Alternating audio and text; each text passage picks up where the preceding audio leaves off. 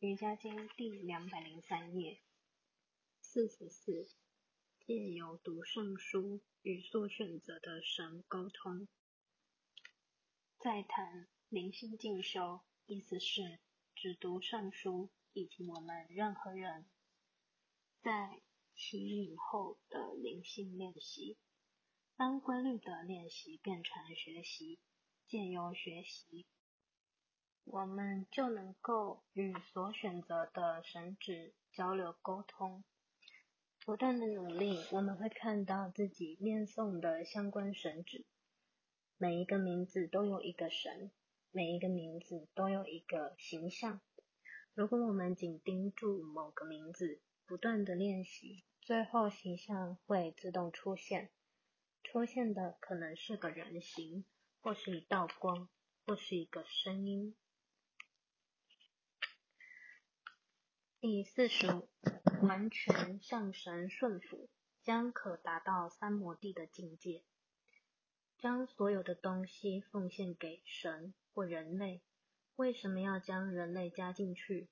当我们要奉献东西给神的时候，神在哪里？他是谁？神是坐在某个地方等着我们给他东西吗？神创造了这个世界，这个世界本身就是神。所有我们以外的都是神。当我们为了人类的利益，将生命奉献给神，我们就是将自己奉献给神。只要我们以宽大、服务世界的态度来做事，我们就能做任何事情。我们可以清洁桌子、整理椅子、做周遭所有的事。如果我们仁慈的将椅子从这个角落搬到另一个角落，我们是在服务他们。如果我们粗暴的拖行，他们会哭。任何东西都如果以粗鲁的态度对待，他们都会感到疼痛。对所有的东西都应该以轻柔瑜伽的态度对待，包括汤匙、叉子、盘子的。这让我想起了好朋友大卫所写的一篇文章。他是一位。本笃会的和尚，他说，当他在洗碗的时候，如同感觉到神在说话。如果你温和的对待这些碗盘，他们会发出美妙的叮当声；如果你把它们丢来丢去，他们会哭的。所以，洗碗也可以当做一种礼拜。我的老师希瓦南陀说，以正确的态度用魔术棒将所有的工作转变成瑜伽。有很多人对如何立即进入三摩地的境界非常有兴趣。其实我们是可以做到的，就是现在，就在这里，不需要等待能量上升到达顶轮。只要我们能将自己完全奉献出来，就可以立刻进入三摩地的境界了。一旦我们将所有的东西交给神，即放弃了权力、名分、要求。不再拥有任何东西，如此就没有烦恼了。所有的烦恼都是因为对拥有的事物所执着。所谓的执着，指的是精神上的，而非身体上的。当心灵已经不再对任何东西执着时，我们可以自然的拥有一些东西。这是连续的三摩地。我们不应该认为三摩地的意思就是坐在一个角落，忘掉自己。身体一动也不动，像块岩石一般。真实的三摩地意指心灵的宁静。只有当我们的奉献出所有的一切事物，不再对任何东西有所执着依恋时，才能得到解脱。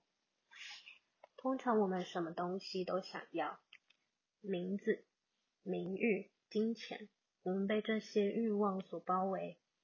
印度有一句格言：如果一个人对编织有兴趣，他就不应该养一只猴子当宠物，因为不管任何时候，他编织了一件衣服，只要离开一会儿，猴子就会把它扯坏。同样的，如果一个人想要平静，为什么他还要拥有东西呢？这两样是永远不能共存的。没有任何宗教、先知、圣人说过，你可以平静。也可以同时拥有东西。只有一颗没有欲望、完全不受任何束缚的心，完全坦然，才能平静。博家梵歌里说：“完全的奉献，无限的平静。”意思是把所有的东西献给世界，或是献给你周遭的人，或是全部交给神，你就能得到平静了。向神顺服，将自己交给神，是一种简单的方法。博家梵歌里说：“以我之名去做所有的事，那么你就会得到平静与快乐了。”如果了解这一点，我们甚至不需念完这本圣书。但是有些人有不同的需求品味，这就是为什么圣书要给大家介绍不同的修行方法了。有时候母亲会从不同的盘子里舀食物喂小孩，只是为了多一点变化。其实小孩吃的东西是一样的，吃哪个盘子的东西都没有关系，只要小孩能吃进去。要了解完全奉献的意思与方法有成百上千种，无论是宗教或哲理，最终都只有一个目标。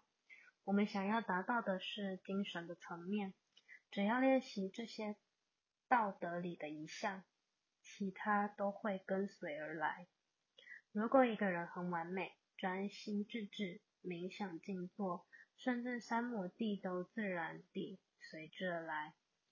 当一项道德变成了我们的本性，心灵会变得既清洁又宁静，根本不需要去练习冥想静坐，我们自然而然的随时都在冥想。